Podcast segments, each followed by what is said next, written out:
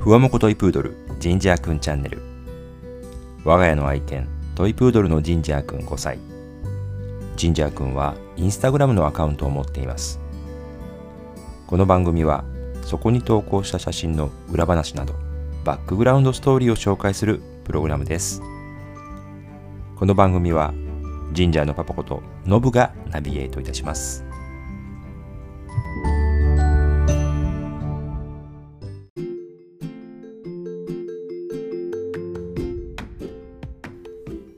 改めまして皆さんこんにちは。第20回目の配信となります。いかがお過ごしでしょうか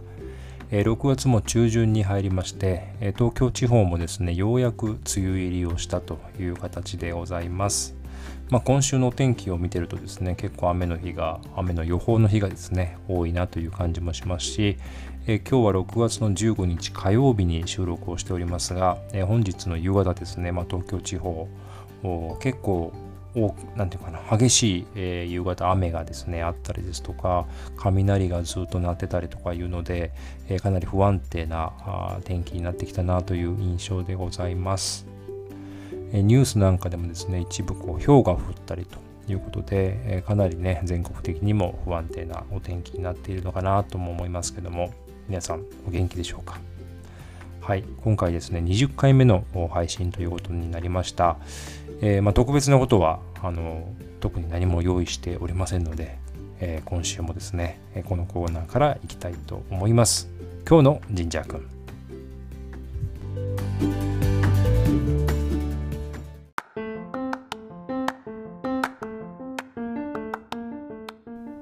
さて、今日のジンジャーくんはですね、えー、新しいエリザベスカーラーを買いましたというお写真でございます。えー、カラフルなですね、まあ、レインボーカラーの新しいカーラーですね。可愛らしいですね。で自分で言うのもあれですけども、あの、東京 MX のテレビのキャラクターにちょっと似てるなと、個人的には思っておりますけども、うん。あの別にあの怪我をしたとかですね、えー、そういうわけではないんですけども、あまあ、若干ちょっと怪我はしたっていうか、あのまあ、この前あの渋沢栄一さん巡りということで、えー、かなり長距離のお散歩をした時にですね、えー、まあ、ちょっと肉球が、まあ、傷がついちゃったみたいなので、えなんかそれを気にしてペロペロペロペロ、まあ、舐める癖があったんですけどもやはりこう幹部をね、えー、舐めちゃうとなかなか治りが良くならないので、えー、エリザベス・カーラーね、前から持ってた黄色いのをつけてたんですけども、ちょっとですね、マジックテープがこう弱くなってきたので、新しいのを買ってあげようということで、えー、Amazon でこちらを新しく購入いたしました。で、えー、最初はね、こういうのをつけると結構嫌がるんですけども、まあ、あの何日か慣れてくるとですね、なんかこれをつけると、もうお休みの時間だなっていうふうに気づくみたいでして、えー、これを持つと自ら首をこう差し出してくるみたいなね、つけてっていう感じで、えー、来たりとして非常に可愛らしいんですけども。であの寝てる写真も一緒にね、えー、複数枚今回載せておりますけども。まああのいい感じにこれを枕にして寝てるような感じでございます。はい。でまあエリザベス・カーラーですね、え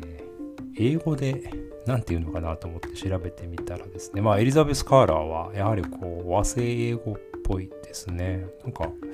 あんま通じないっていう風に書いてあったりしますし、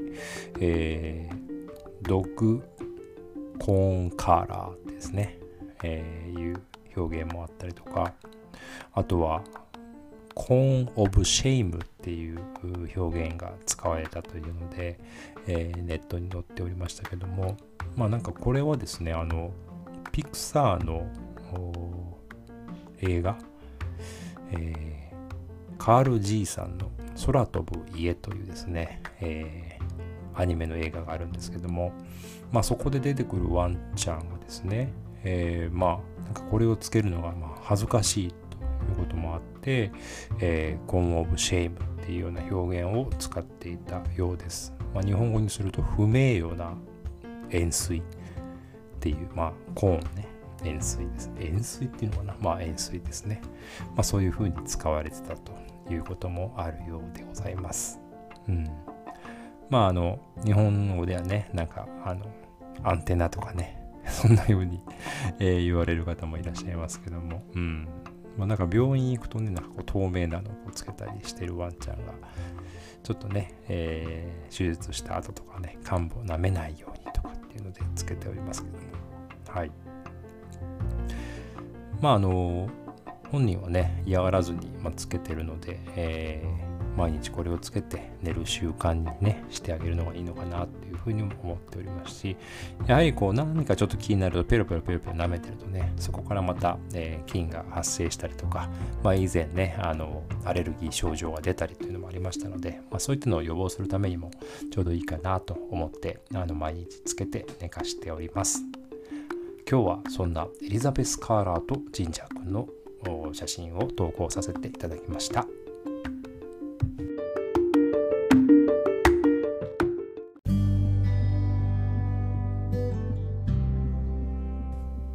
先日あのストーリーにもですね